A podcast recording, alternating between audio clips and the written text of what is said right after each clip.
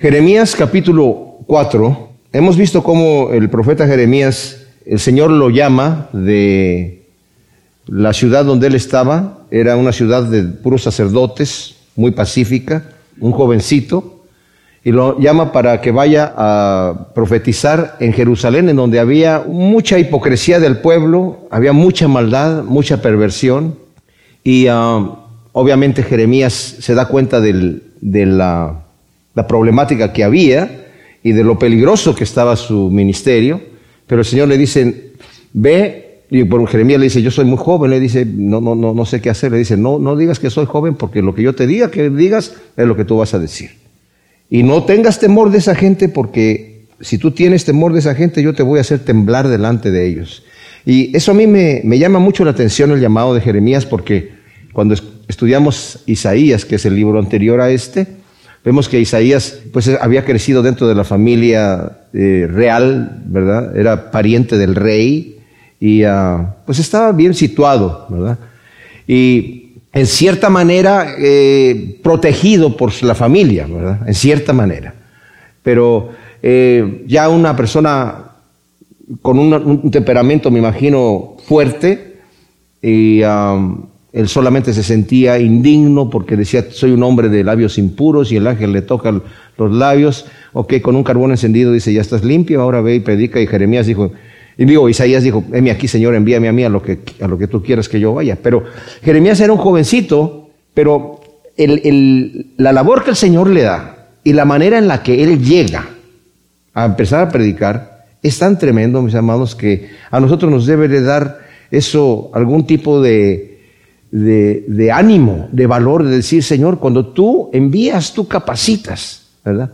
Y no debemos de tener temor a las cosas que, que, el Señor nos envía. Y muchas veces el temor viene por nuestra falta. Como el Señor le dijo a Jeremías, no tengas temor, porque si tú vas a temblar delante de ellos, yo te voy a hacer temblar. Yo te voy a dejar con tu propio temor. Cuando el Señor nos está llamando a hacer la obra de Dios, mis amados, es una obra imposible. Yo estaba escuchando un mensaje de un pastor hoy que decía, necesitamos aprender a depender de Dios todo el tiempo. Pero aún eso nos cuesta trabajo. Aún para poder depender de Dios necesitamos depender de Dios para depender de Dios. No sé si me explico. Porque somos incapaces de hacer cualquier cosa. Pero si el Señor nos está llamando, nos está enviando, como le dijo a sus discípulos, yo los envío como ovejas en medios de lobos. Y no era para que los discípulos dijeran, oye, pero ¿por qué haces esto, Señor? Porque yo voy a estar con ustedes. Yo les voy a dar la fuerza para que ustedes me representen. Y son tremendos, mis amados, son, es tremendo cuando nosotros vemos misioneros que se han entregado, han dado sus vidas, que desde de, antemano se proponen, si muero, muero para la causa de Cristo. Si, si lo que me pase, me va a pasar en el nombre del Señor. Es otra manera de pensar. No es de que, ah, es que este mundo yo estoy aquí tranquilo, ¿verdad? Estoy viviendo aquí. Mis amados, este domingo, como dije yo, vamos a tener un mensaje especial, pero hay algo que es importante que sepamos. No tenemos nuestro día comprado, nuestra vida comprada. No sabemos qué va a pasar mañana. ¿Cómo vivirías tu día si supieras que hoy te va a llamar el Señor a cuenta si vas a pasar a la eternidad? Claro que decimos sí, pero eso no va a pasar a mí, ¿verdad? A mí no eso nunca va a pasar, o sea, no así. Tengo un amigo que es músico, que lo asesinaron en México hace unos par de meses, ¿verdad, Paola? Y cristiano, ¿verdad? Y uno dice, pero qué, qué pasa? ¿Por qué, Señor? ¿Qué sucede? Joven, guapo, tenía todo enfrente, su vida delante de él. Él no sabía cuando se levantó en la mañana lo que iba a pasar. Y nosotros tampoco. Jeremías, él llega y le dice, ok, Señor, el Señor lo llama y le dice, ok, Señor, aquí estoy listo, vámonos, vámonos. Y el mensaje que Jeremías tiene aquí, mis amados, es el mismo mensaje que es para el día de hoy, para el mundo hoy en día. El mundo hoy en día está, está escuchando que Cristo viene, que dice, ah, sí, ah, no, no importa, sí. vamos a la iglesia, venimos a, vamos a escuchar la, la, música, cantamos las canciones, nos vamos a nuestra casa y todos estamos tranquilos, pero ¿cómo es realmente nuestra relación con Dios? ¿Cómo es realmente lo, vivo que tenemos nosotros en nuestra relación con Dios. El pueblo este que está aquí, el Señor en el capítulo 3 que acabamos de ver, lo reprende, dice, porque ustedes se han acercado, pero no se han acercado sinceramente a, mí. Me dice, por ejemplo, el versículo 10 del capítulo 3, ¿verdad? ni con todo eso que vio su hermano, o sea, eh, eh, que vio la destrucción de Israel, eh, Judá, ¿verdad? Se volvió a mí con corazón sincero, sino fingidamente, dice el Señor. Se han vuelto a mí fingidamente y muchas veces nosotros, ¿cómo es nuestra relación con Dios? Estamos, ay sí, Señor bendito, Dios, Dios, Dios, Dios, pero estamos realmente con todo nuestro corazón entregados a Dios, porque si no estamos y necesitamos estar y no podemos, le podemos decir al Señor, Señor, ayúdame, yo necesito que tú me cambies, necesito tener ese fuego otra vez. Como le dice el Señor a la iglesia en Éfeso, acuérdate de dónde has caído, o sea, tú estás trabajando para mí y lo estás haciendo por amor de mi nombre, pero tengo contra ti que has olvidado tu primer amor. Así que acuérdate de dónde has caído, arrepiéntete y vuelve a tus primeras obras. O sea, si yo estoy en este momento en mi posición con Dios, más frío de cualquier otro punto en donde yo he estado en mi vida, estoy en una posición de apostasía. Me he alejado. Pero el Señor nos habla. Cuando nosotros, eh, bueno, el domingo no me quiero adelantar, pero cuando le está diciendo a la iglesia, ¿verdad? Vivan como de día, no en borracheras, no en, en, orgías, no en esta. Pero le está hablando a la iglesia. ¿Y por qué se lo dice a la iglesia? Porque podrían estar haciendo cosas así. ¿Cómo estoy viviendo mi vida? ¿Qué, qué es lo que me importa? ¿Qué, eh, ¿Cómo estoy entregado yo al Señor? Solamente Dios lo sabe. Pero yo tengo que darme cuenta que lo que yo haga aquí en la vida, en este tiempo, va a tener una repercusión en la eternidad. Entonces aquí Jeremías es bien práctico. Como dije yo, el lenguaje de Jeremías es bien crudo, bien crudo. Y esta Biblia que yo uso, que, uso, que se llama la, versión Biblia textual, cuando lleguemos a algunas de las profecías que casi ni se puede leer, porque además de eso les digo una cosa, los, masoretas, que son los que eh, judíos que eh, reescribieron el, Antiguo Testamento y lo, compilaron, en, lo dividieron en capítulos, en versículos y todo eso, hicieron correcciones donde dijeron, esto está muy crudo, esto no lo podemos poner así como es, así que hay que cambiarle un poquito porque está muy crudo. Pero aquí esta Biblia lo, lo presenta como es. Entonces, cuando lleguemos a ciertas partes, se los voy a hacer notar, pero Jeremías tiene un mensaje fuerte para el pueblo porque el pueblo estaba mal y está a punto de ser destruido completamente. Mis amados, esa es la realidad del mundo hoy en día. El juicio viene y viene pronto. La sociedad se está desintegrando, se está degenerando, pero rapidísimamente. Y la iglesia no hace nada. Lo poquito que hace la iglesia a veces funciona, pero a veces estamos con los brazos cruzados sintiéndonos impotentes. Y el Señor dice, si tú estás impotente y estás temblando, yo te voy a hacer temblar delante del mundo, ¿verdad? Como le dijo a Jeremías. Entonces dice el primer versículo del capítulo 4. Oráculo de Yahvé, cuando quieras volver, oh Israel, vuélvete a mí. Si apartas de mí tus ídolos detestables, ya no vagarás de una parte a otra. Entonces jurarás por la vida de Yahvé, en verdad, en derecho y en justicia, y las naciones se congratularán con él y en él se gloriarán, porque así dice Yahvé a los varones de Judá y de Jerusalén. Harad para vosotros en tierra virgen y no sembréis entre espinos. Ahora, versículo 1 y 2, ¿verdad? Entonces dice aquí, cuando quieras volverte, oh Israel, Fíjense que el Señor, vimos que en el capítulo anterior dijo, la pérfida y la traicionera Judá se, se, se, vio más mal que Israel que Israel era el reinado del norte, que se corrompió todo el tiempo que estuvo ahí desde que Jeroboam empezó a gobernar como rey el reinado del norte. Todos los reyes que vinieron ahí fueron corruptos. Y Jeroboam puso su propia religión, sus propios sacerdotes, e hizo que toda la nación, las diez tribus que estaban en el norte, se corrompieran. Pero Judá abajo tuvo reyes buenos y reyes perversos. Los reyes perversos se permitieron más que los reyes de Israel. Y el juicio que vimos la vez pasada de Jeremías es, tú viste, Judá, el reinado del sur, cómo los asirios llegaron y como el Señor había profetizado a través de sus profetas, como Isaías y otros profetas que eran contemporáneos, eh, que iban a ser llevados cautivos por sus pecados si no se arrepentían. No se arrepintieron y fueron llevados cautivos. Y ustedes vieron eso, vieron el juicio y no temieron ustedes. Dijeron, a mí no me va a pasar. Nuevamente, Vemos que alguien se muere, vemos que una tragedia le pasó a fulano, pero a mí no me va a pasar. Yo voy a tener un tiempo, un momentito donde yo me voy a poner a cuenta con Dios y todo, todo va a estar tranquilito y a mí nunca me va a sorprender la situación de repente.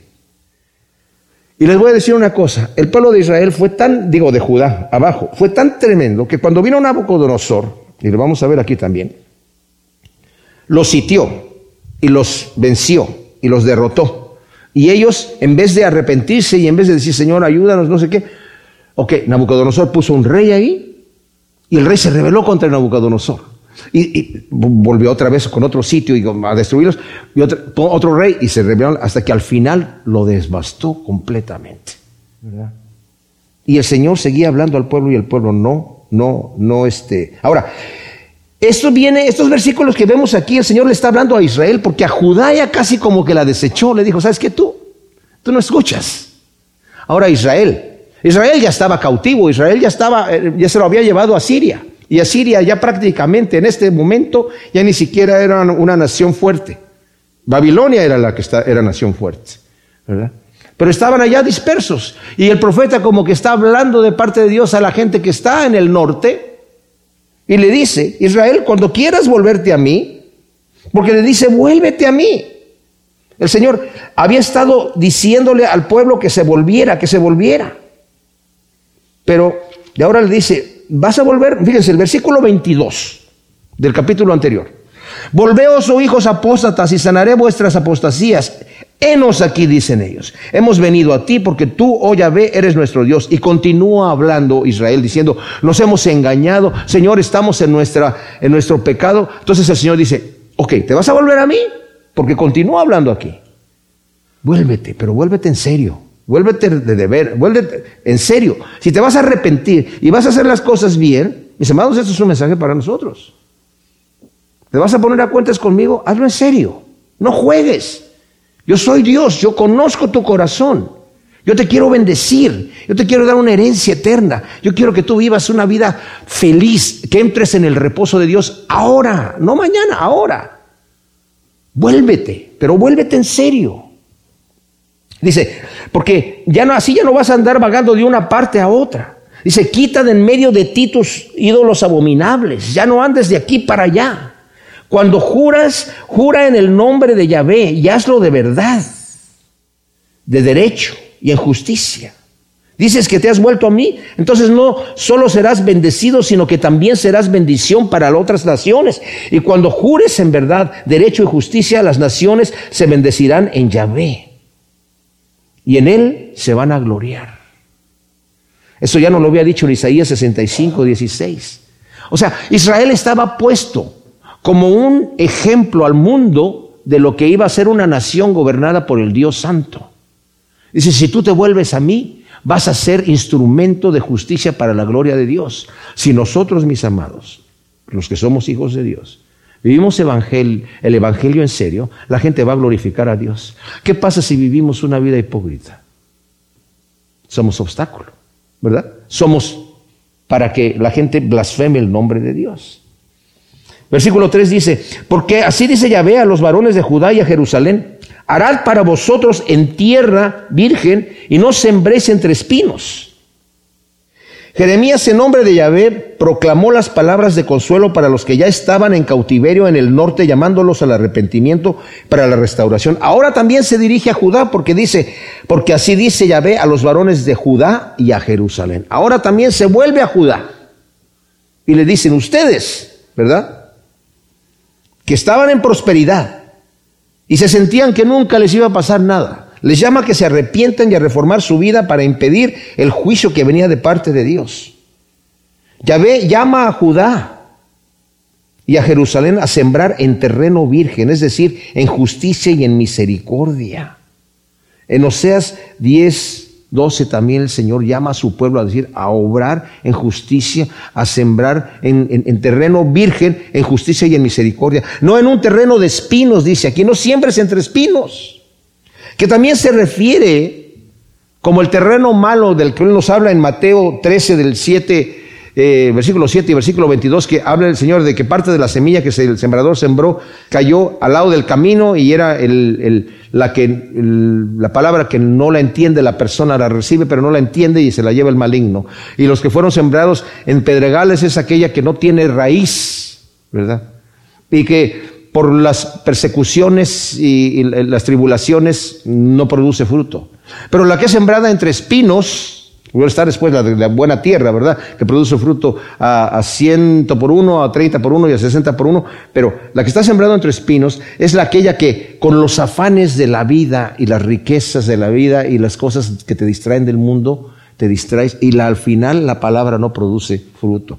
Se puede referir al terreno malo, que es un terreno malo, pero también se puede referir a un corazón perverso a un corazón malo que no va a producir fruto, ¿verdad? Porque el corazón ya en sí es un corazón que tiene eh, terreno, es, es, un mal corazón. Por ejemplo, en Hebreos capítulo 6, versículo 7 dice, porque la tierra que bebe la lluvia, que muchas veces viene sobre ella y produce cosecha provechosa para aquellos por los cuales es cultivada, recibe bendición de Dios, pero la que produce espinas, y abrojos es descalificada y está cerca de maldición, cuyo fin es ser quemada. Está hablando acerca de que tú estamos recibiendo de, de Dios la palabra de Dios, pero ¿qué fruto estamos produciendo? ¿Estamos produciendo el fruto que quiere el Señor o estamos produciendo espinos? Aquí le está diciendo, si se van a arrepentir, hagan un arrepentimiento verdadero. Si se van a volver a mí, vuélvanse a mí. Mis amados, es una cosa bien, es bien delicada esto porque es muy fácil, es muy fácil distraerse, dejarse llevar por los cuidados y los afanes de la vida, ¿verdad? Y al rato decir, no, es que todo está bien, al fin y al cabo Dios me va a bendecir y yo estoy yendo a la iglesia, yo estoy leyendo la Biblia, tampoco hay que ser tan beato y tan santo y tan... No, no, no, no, no, eso dejarlo para los fanáticos.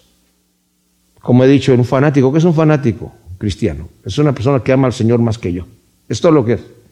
Porque en, en, en Cristo Jesús debemos entregarnos todo. Mire, el Señor, mis amados, pónganse a pensar, como estábamos orando antes del, del mensaje aquí, el creador del universo, desde antes de la fundación del mundo, planeó hace millones y millones de años, antes de la fundación del universo, planeó no sabemos desde la eternidad. No sabemos si fue un momento que se le ocurrió o no sabemos ni cómo piensa Dios, ¿verdad? Pero planeó venir a morir en la cruz, porque la Biblia dice que Cristo es el Cordero inmolado desde antes de la fundación del mundo. Nos amó de esa manera, ¿verdad? ¿Cuánto más nosotros debemos entregarnos a, a, no descuidar una salvación tan grande que el Señor nos ha dado, ¿verdad? Entonces, Circuncidaos ante Yahvé, dice el versículo 4, oh varones de Judá y habitantes de Jerusalén, quitad el prepucio de vuestro corazón, no sea que mi ira salga como fuego y se encienda y no haya quien la apague a causa de la maldad de vuestras acciones. Dios llama al pueblo a circuncidar el corazón, quitando la costra dura que se ha formado e impide recibir las exhortaciones de Dios. Aún en Deuteronomio 10, 16 en la ley del Señor. El Señor les había dado el, rito a Abraham del el, pacto de la circuncisión, pero era un, era un símbolo externo que no sirve de nada, dice el apóstol Pablo también, en Romanos 2, del 25 al 29. La circuncisión no sirve de nada si yo no tengo una vida cambiada. Pero aquí se está refiriendo no a la carne, ¿verdad? Sino se está refiriendo al corazón un corazón endurecido, un corazón nuevamente. Yo he dicho muchas veces y lo repito otra vez, una persona que escucha la palabra de Dios, que escucha eh, y, siente que la espada está entrando en el corazón y dice, wow, eso es para mí, pero no reacciona y no cambia. Cuando el Señor te habla o me habla a mí, esto me lo estoy predicando yo a mí, mis amados. Cuando el Señor nos habla y nosotros no reaccionamos, se empieza a crear una costra en el corazón otra vez. Porque hemos sido, el Señor cuando venimos delante de Él, el Señor nos quita ese corazón de piedra y nos pone un corazón nuevo, ¿verdad? Corazón de carne, como dice. Y escribe sus leyes en nuestros corazones. Y yo me acuerdo, cuando yo recién me convertí, muy sensible a la voz del Señor, Señor, lo que tú quieres que yo voy a hacer. Pero como que al rato uno se acostumbra. Tengo 46 años de ser cristiano. Entonces digo, oh, no, pues ya, eso ya, esos 46 años no, no, no los digo con orgullo, los digo con vergüenza. ¿Por qué? Porque yo debería ser un súper cristiano en relación en cuanto a lo que digo, de que es fácil que yo, aunque soy pastor y estoy estudiando la palabra de Dios y el, el Señor me habla, si yo no presto atención y no me humillo delante del Señor y me quebranto delante de Él y le digo, Señor, necesito tu ayuda, necesito que tú me levantes, realmente poner atención. ¿Cómo lo puedo yo decir? Si Jesucristo se personificara en este instante delante de nosotros, imagínense, ¿qué haríamos? Bueno, caeríamos al piso, obviamente, ¿verdad? Pero ¿qué, qué le diríamos? ¿Con qué cara lo veríamos? ¿Estamos confiados de estar delante de Él de pie? Señor, heme aquí, ¿verdad? He cumplido todo lo que tú me has dicho. O estaríamos avergonzados. Por eso dice Juan en su primera carta, en capítulo 2, versículo 28. Hijitos míos, permaneced en Él, para que cuando se manifieste no nos alejemos de Él avergonzados. Porque cuando nosotros no permanecemos en Él, versículo 6 del versículo, capítulo 2 de primera de Juan dice, el que dice que permanece en Él tiene que andar como Él anduvo. Yo no ando como Cristo anduvo. Me falta muchísimo, pero esa debe de ser mi meta, ese debe de ser mi, mi enfoque. Y lo que está diciendo aquí es, quita el prepucio de tu corazón, no sea que mi ira salga con fuego y se encienda y no haya quien le apague a causa de la maldad de vuestras acciones. O sea, ustedes están obrando mal. Cambien, transfórmense. El, el Señor le está hablando a un pueblo que está pervertido y les todavía el Señor con ese amor terco que Él tiene hacia nosotros. Vuélvete, vuélvete, vuélvete, vuélvete. Yo estoy aquí para ti. Vuélvete, por favor. Y está llamando a su pueblo a que quite esa costra que tiene, ¿verdad? Como dije, la circuncisión, al igual que el bautismo, si no manifiesta una vida transformada y en obediencia a Dios, en lugar de ser una bendición, sirve de tropiezo y oprobio al reino de Dios. Porque la gente que nos conoce y que nos conoce que nosotros nos decimos que somos cristianos, si no estamos viviendo una vida transparente delante de, Dios. Así como dijo el Señor, haced vuestras obras de, delante de los hombres, para que cuando las vean, vuestras buenas obras, glorifiquen a vuestro Padre que está en los cielos. ¿Qué pasa si mis obras son hipócritas? ¿Qué me pasa si mis obras son malvadas? Si yo me digo cristiano, ¿qué van a hacer? Se van a burlar del Señor.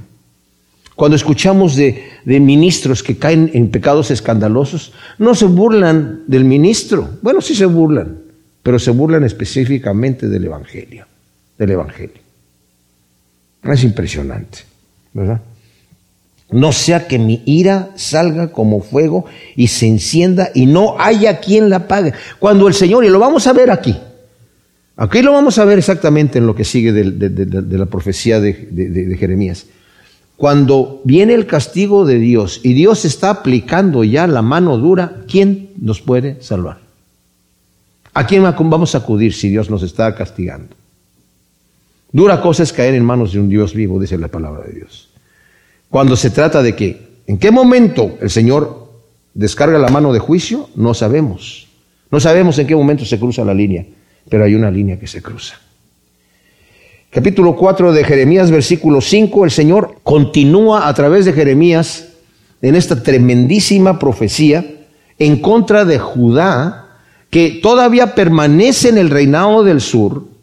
Está el, el rey uh, Josías. En el versículo 6 del capítulo anterior, dice, en los días del rey Josías me dijo Yahvé, ¿has visto lo que hace la apóstata Israel? Ella anda sobre todo monte alto y bajo todo árbol frondoso y ahí fornica. O sea, estaba hablando de en los días de la reforma del rey Josías, que fue una reforma verdadera. Él hizo la reforma, él destruyó los ídolos, él destruyó a los sacerdotes de los, de los diferentes ídolos que había allí, los hizo morir y los quemó. Pero el pueblo continuaba en su idolatría. Y después vinieron otros reyes, perversos, perversos, hasta que ya no hubo remedio.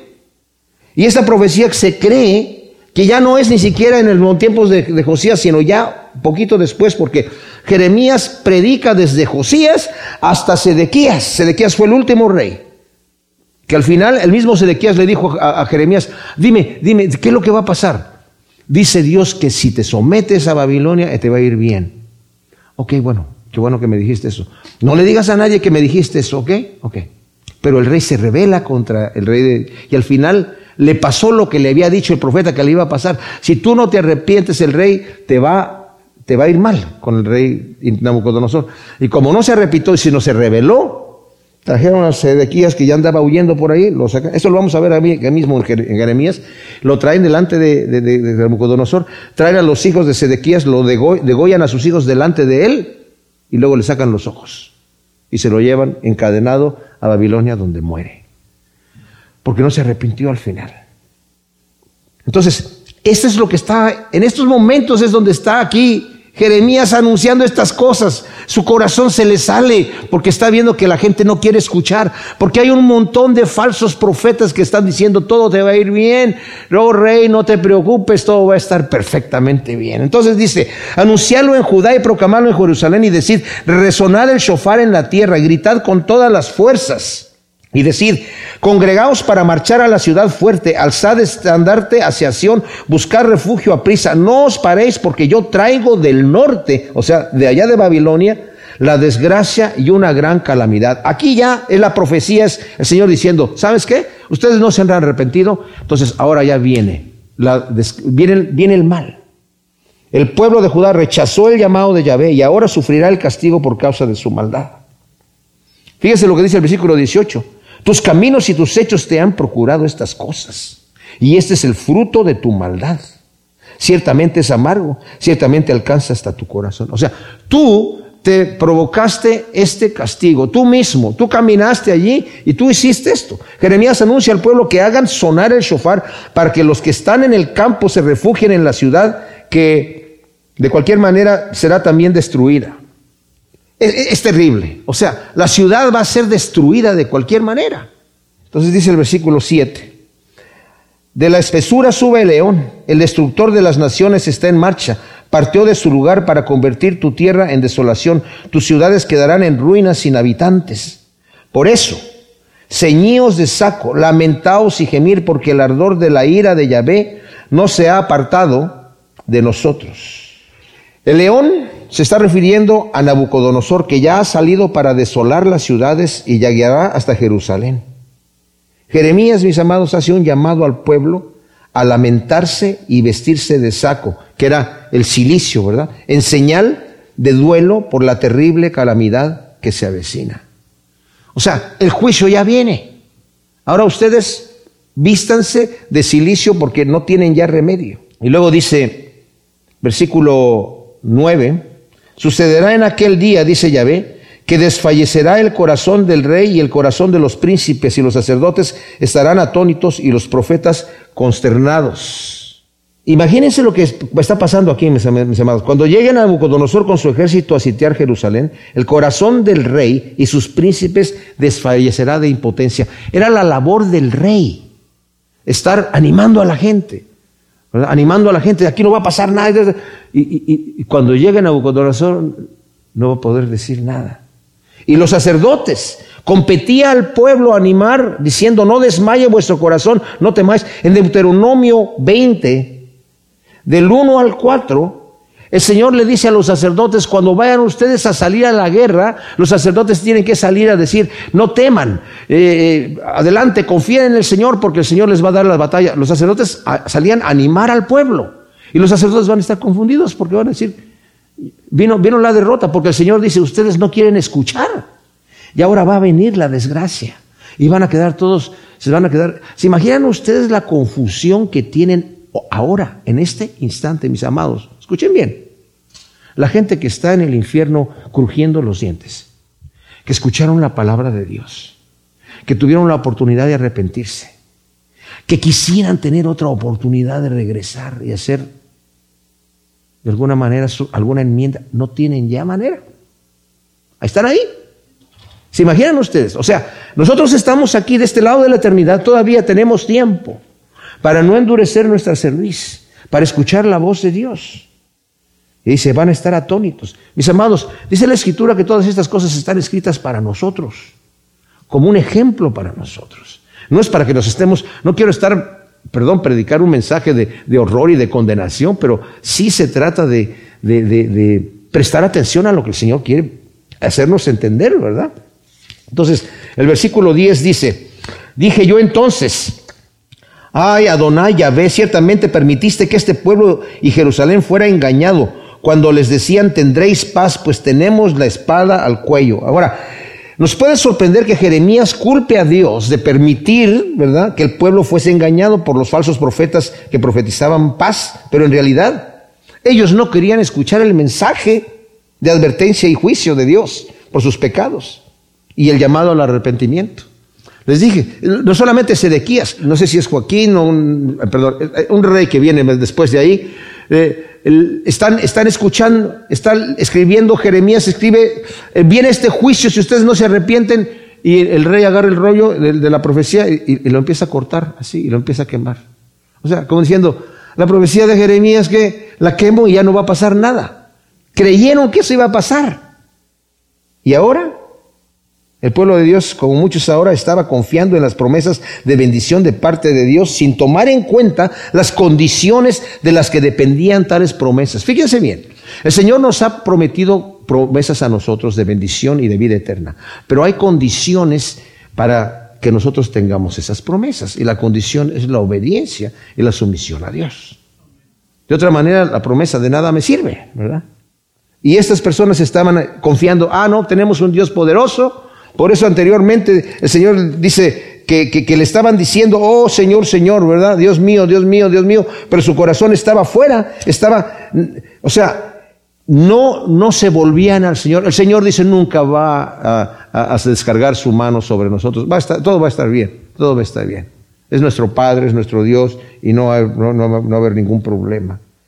En aquel tiempo se dirá a este pueblo y a Jerusalén, un viento abrasador viene de las alturas del desierto a la hija de mi pueblo, no para aventar ni para limpiar, y un viento más fuerte todavía vendrá de mi parte, y yo mismo daré ahora sentencia contra ella. Mirad, sube como las nubes, sus carros como la tormenta, sus caballos son más ligeros que las águilas. Ay de nosotros porque estamos perdidos. Había un viento, mis amados. Está diciendo aquí, Dios responde al clamor de Jeremías que el juicio viene a causa de la rebelión e hipocresía de Judá. A causa de la rebelión e hipocresía de Judá. La invasión de los caldeos es comparada al, um, siroco, que era un viento del sudeste, del desierto, que normalmente venía, a veces venía suave, y servía, era como el viento Santana que tenemos nosotros aquí, que viene del desierto de Santana, ¿verdad? Que a veces venía con el calor y lo utilizaban para, para sacar la paja del trigo, separar la paja del trigo y aventaban el trigo para que se aventara la, la paja. Dice, pero este viene fuerte. Esto no va a venir con un viento así, tranquilo, de calor, va a venir como un fuego abrasador, va a venir como un choque tremendo, ¿verdad? violento, devastador, que hace que los ojos se... Cuando viene ese viento siroco allá en esa región, en, en, Israel, ¿verdad? Hace que los ojos se irriten y se formen ampollas en los labios por la falta de humedad en el cuerpo. O sea, cuando viene el viento, dice, va a venir este viento violento y va a arrasar todo lo que hay aquí, ¿verdad? Eso es lo que está profetizando aquí. Viene del norte y se está refiriendo justamente a Babilonia, que va a venir con juicio. El Señor está utilizando, mis amados, como lo había hecho anteriormente, con Asiria. Asiria eran, los terroristas de, la época. Era un pueblo malvado. Yo les he, dicho en otras ocasiones, eh, eran tan perversos, tan malvados con la gente que ellos conquistaban. Porque Israel, por ejemplo, eran conocido el pueblo de Israel como un pueblo noble, cuyos reyes eran tranquilos y había una educación de parte de Dios, aunque la gente pudiera haber sido malvada, había un control, digamos, hasta cierto punto, ¿verdad? Como por ejemplo la nación aquí en Estados Unidos, que hasta, hasta, hasta ahora, bueno, ya se está perjudicando mucho, pero ah, había situaciones que no pasan en otros países. Por ejemplo, cuando yo llegué aquí a Estados Unidos por la primera vez, ¿verdad? Ordené un aparato para mi guitarra, que me costó en aquel entonces como 200 dólares, que eran como 2 mil dólares de los de ahora o más, ¿verdad? Y Y voy y, cuando llego estaba afuera de la puerta una cajita y dije yo, ¿cómo deja el correo aquí una, una cajita en la puerta? Dice, pues sí, para que la dejó allí, para, dice mi esposa es para ti. Pero si alguien se la puede llevar, no es que aquí la gente no se lleva lo que no es suyo. Dije yo, no puede ser, ¿verdad? Y voy a comprar un, periódico y le meto 25 centavos y abro, oh, me puedo llevar un periódico, me los puedo llevar todos. Esto en México no funciona. En México se los lleva a todos el primer amigo que lo hace y se los regala a sus amigos, ¿verdad? Pero ¿cómo que voy a agarrar uno? No, si me lo puedo llevar todos, me los llevo todos. Pero a lo que estoy hablando es que hay una cultura de alguna manera, porque este pueblo fue fundado con raíces cristianas. Bueno, se está corrompiendo. Pero Israel tenía estas cosas. Asiria no. Era un pueblo perverso. Llegaban, tomaban a la gente, la mutilaban, le cortaban la nariz, los oídos, le sacaban la lengua, le sacaban los ojos. Algún tipo de mutilación le hacían los desnudaban, los separaban.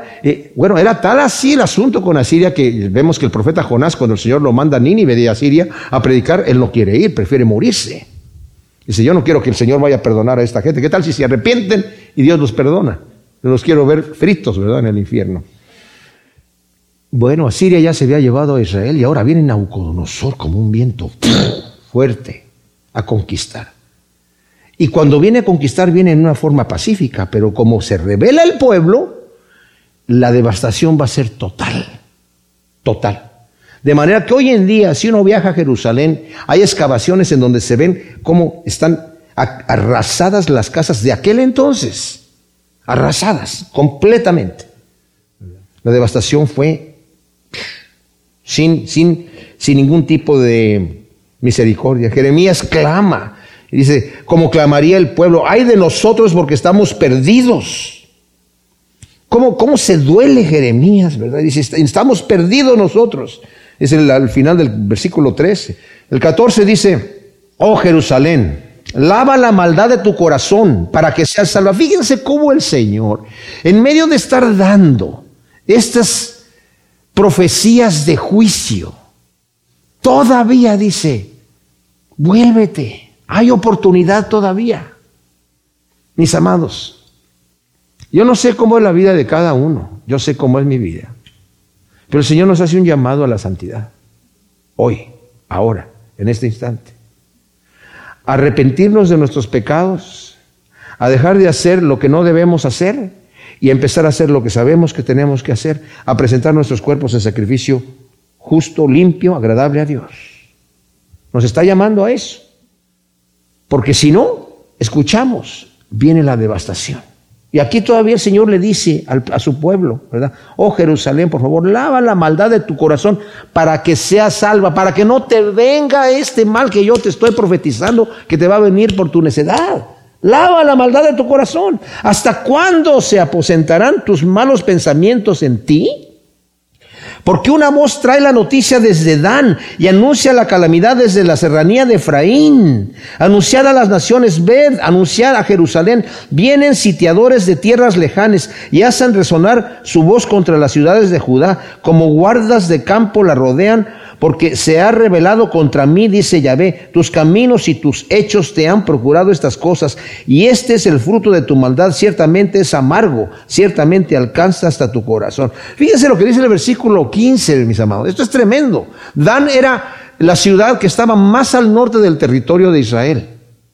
Y la gente estaba en Jerusalén confiadísimos, diciendo, aquí no va a pasar nada, porque había profetas que llegaban ahí, lo vamos a ver más adelante aquí. Había un profeta que se hizo unos cuernos de madera. Y empezó a decir al rey, con estos cuernos tú vas a destruir al rey de a Nabucodonosor que va a venir contra ti. Y Jeremías agarra los, cuernos y los rompió. Dice, así dice el Señor, estos cuernos y tu poderío se va a romper y los va a romper eh, eh, eh, Nabucodonosor. Entonces el profeta se fue a hacer unos cuernos de hierro. Ya no los pudo romper Jeremías, pero ¿sí saben qué? Nabucodonosor llegó y arrasó. Y estaban esta gente escuchando. Por eso se queja Jeremías, Señor, ¿por qué permites que este pueblo se engañe? Están escuchando, prefieren escuchar a los profetas falsos, que les dicen la falsedad. Y mi corazón, mis amados, se duele de que yo conozco muchos predicadores hoy en día con iglesias gigantescas que andan hablando de cosas que no tienen nada que ver con el reino de Dios. Y dice uno, ay Dios santo, todas estas personas que creen que están sirviendo a Dios y están, están en Disneylandia, en un cristianismo de Mickey Mouse, ¿verdad? Terrible. Dice, desde Dan, ya entraron por Dan, ya vinieron al norte, ya, ya este, sus profetas les están diciendo, aquí no va a pasar nada, pero ya, ya entraron por Dan desde el norte, ya están en Efraín, están en el centro del territorio, los caldeos ya vienen y la gente está, no, aquí no va a pasar nada, aquí vamos a estar protegidos. Y la rebelión va a ser tan tenaz de esta gente que cuando lleguen a Bucodonosor y los conquista, al final les dice, ok, ya están conquistados. Él no quería devastar al pueblo, esa no era la intención. La intención era conquistarlos y apoderarse del territorio y les pone, un rey. Ahí está el rey. Y el rey se revela contra Nabucodonosor. Entonces tienen que venir y otra vez guerrear, y pum, pum, y hacen más destrozos. Y después otro rey se revela hasta que al final la devastación fue completa. ¿Por qué? Porque esos profetas falsos seguían profetizando falsedades. No va a pasar nada. Aquí todo va a estar bien. Dice, pues tus caminos son los que te han procurado estas cosas. Ese es el fruto de tu rebelión. Y estás cosechando justamente lo que sembraste. Mis amados, Gálatas dice, no te engañes. Dios no puede ser burlado. Todo lo que el hombre siembra, eso va a cosechar. El que siembra para su carne, no, se esté quejando después de que tiene muchos problemas y que no sabe cómo salir de ahí porque va a cosechar corrupción.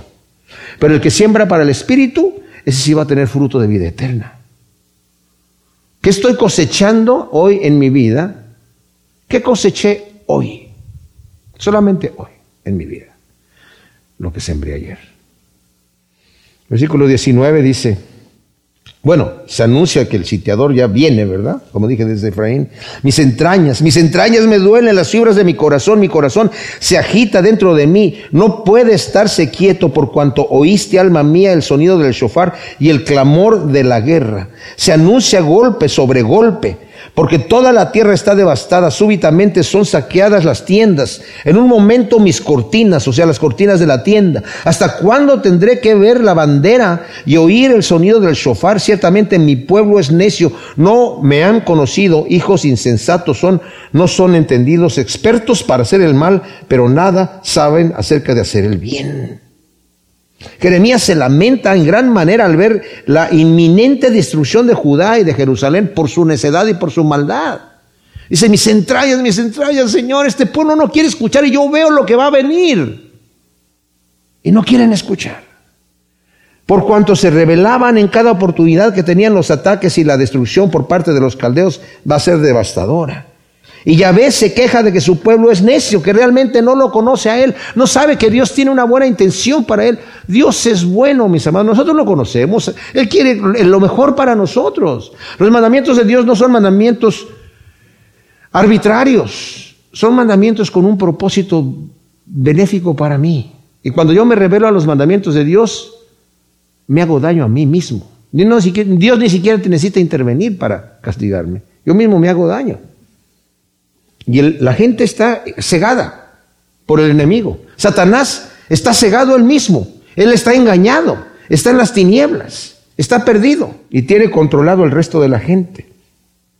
Miré la tierra y aquí estaba desordenada y vacía y los cielos y no había luz en ellos. Miré y los montes y aquí temblaban y todos los collados se estremecían, miré y no había hombre, y todas las aves del cielo habían huido, y miré aquí la tierra fértil era un desierto, y todas sus ciudades destruidas ante la presencia de Yahvé y ante el ardor de su ira, porque así dice Yahvé, toda esta tierra será asolada, pero no la destruiré del todo. O sea, la devastación va a ser tal que acabará con todo, hombres, bestias, vegetación, de tal manera que la tierra va a quedar desordenada y vacía. La misma palabra que utiliza en Génesis 1.2. La tierra estaba desordenada y vacía y las tinieblas que la cubrían, dice, así va a estar. De luto va a estar el cielo también y todo. No obstante, Yahvé dice, no la va a destruir completamente. Va a haber un remanente de fieles que el Señor va a traer de regreso.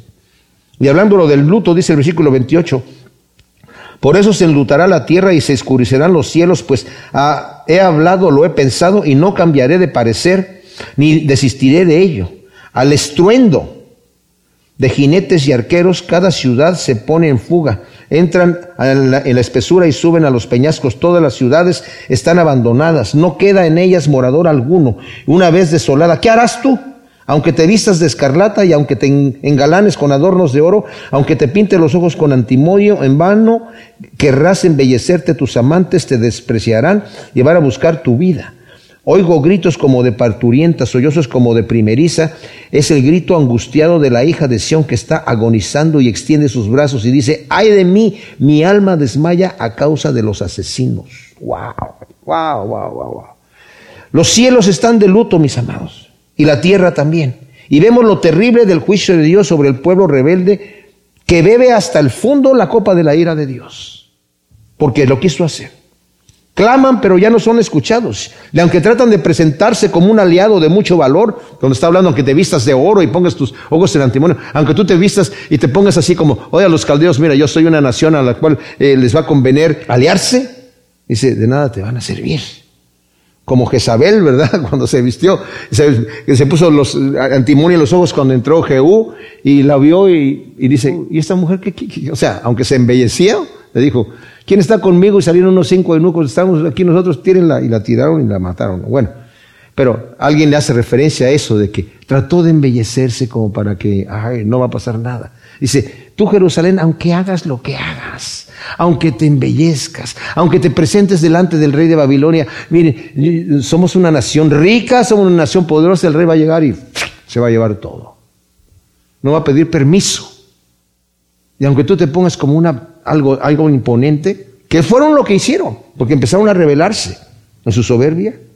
Al final llegaron a una humillación tal, mis amados, que cuando fueron deportados a Babilonia, después de varios años ya no tenían esperanza de ser salvos. Y ahí empezaron a leer las profecías de Isaías, y las profecías de Jeremías, y las profecías de Ezequiel, y las profecías que, que les decían que iban a volver a salir de allí. Al final de los 70 años, Daniel ora por la ciudad Después vienen los medos y los persas y liberan al pueblo de Dios. Porque había una promesa todavía para el remanente. El remanente, fiel. Gracias Señor, te damos por tu palabra. Ciertamente qué tremendas advertencias vemos aquí, Señor. Y vemos tu amor que no, no suelta, Señor, no suelta. Pero en esa confianza también venimos humillados delante de ti, diciéndote, perdona, Señor, nuestros pecados. Sana, Señor, nuestro corazón. Y Ayúdanos, llénanos con el poder de tu Espíritu Santo, Señor, para agradarte en cada instante de nuestras vidas en el nombre de Cristo Jesús. Amén.